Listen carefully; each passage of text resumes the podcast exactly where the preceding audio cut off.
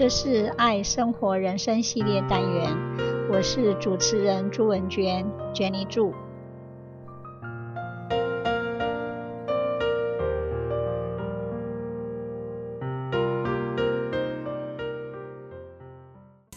What does it really mean to be happy?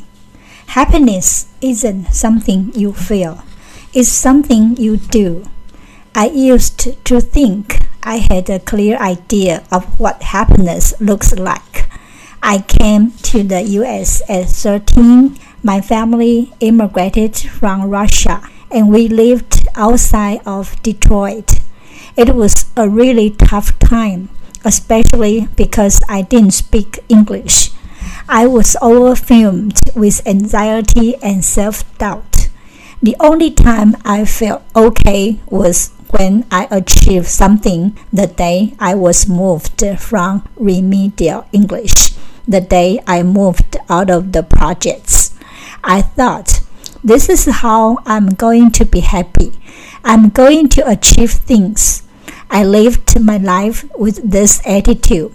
I will be happy when I get into a good college, when I graduate, when I move to New York, when I get married, when I'm able to take care of my family.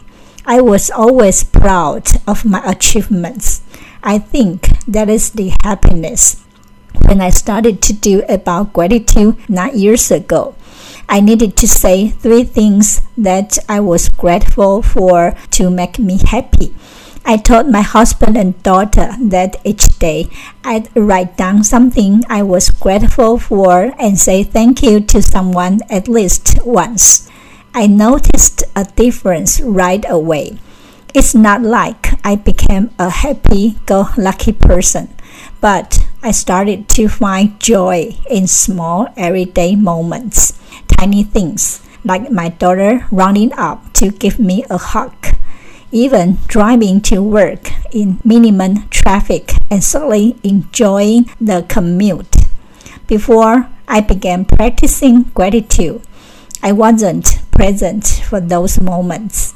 I only stepped on them before running away. Happiness, I now realize, is not something you feel, but something you do we don't have to earn it or be good enough. We just have to practice. Winning the lottery won't make you happy indefinitely, even though money matters. It's not the only thing that contributes to our happiness. If money means covering all of our basic needs, it can positively contribute to happiness. However, after basic needs are met, we still cannot be satisfied with everything. It states that the increase in someone's happiness in response to life events, such as winning the lottery or moving into a bigger house, will return to its baseline after time. This theory teaches us that we should enjoy the journey not the destination or life events. It's important to remove the illusion that there is any one thing in this world that will make us permanently happy. Being happy is more than satisfying your impulses. Many neuroscientists would tell you that all happiness is the chemical and electrical process in the brain motivation followed by reward. As much as I love neuroscience, I like to stay curious about the possibilities beyond what science is ready to prove. The more I learn about timeless happiness, the more I see that it correlates with three experiences relationships, contribution, and mastery. By relationships, I meant a feeling of connection and belonging, being seen for who we really are. Being contribution, I mean a sense that we're offering something to the world that's uniquely our own and makes a difference to others. And by mastery, I mean growing and working to be better versions of ourselves. To have happiness, we need to say yes to things that strengthen our relationships, help us contribute to the world, or allow us to master new skills and learn to resist things that just satisfy our impulses. In other words, spend less time looking at screens and more time looking at nature, the people you care about, and yourself. Do that, and you'll feel a sense of satisfaction. You're doing more than just what your brain is telling you do. We can find happiness at work. The quality of your relationships is the number one factor for your happiness.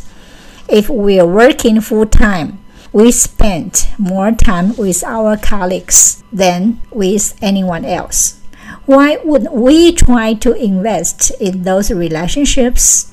So it's important to pay attention to how you're showing up at work because that's what you'll get back from your coworkers later on in that day. We are all affecting each other and research shows it extends out not just to your colleague, but your colleague's colleague. Invest whatever and however you can in relationships. Practice forgiveness, though it's easier said than done. Practice kindness and don't just bond together when things are going wrong. Celebrate your successes when things are going great. That's when you can really solidify your bond. Don't chase happiness. Look for meaning instead. Happiness is typically defined as a positive emotional state. People quote Aristotle as saying, A good life is a happy life. But really, the Greek word that Aristotle uses in his teachings, eudaimonia, better translates to flourishing than happy. Flourishing is living a virtuous life where you pursue excellence in your work, relationships, and community. Doing those things might not make you feel happy all the time. They're hard. They can be straightforward being a parent or leader takes effort, but it leaves you with a deeper sense of meaning. I advocate for the pursuit of a meaningful life rather than pursuing happiness. People who believe their lives are meaningful have less of the brain break associated with Alzheimer's disease, and they're less likely to develop cardiovascular disease.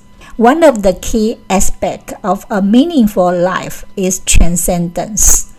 Those rare moments when you step outside yourself and feel connected to a higher reality. It might happen on a trip to the Grand Canyon or while you are meditating or sitting in church. Transcendent experiences exist on a wide range and they can change you. I believe you can find your happiness. Thank you for sharing. 这是爱生活人生系列单元，我是主持人朱文娟，Jenny 祝，希望你会喜欢这次的节目，我们下次见，拜拜。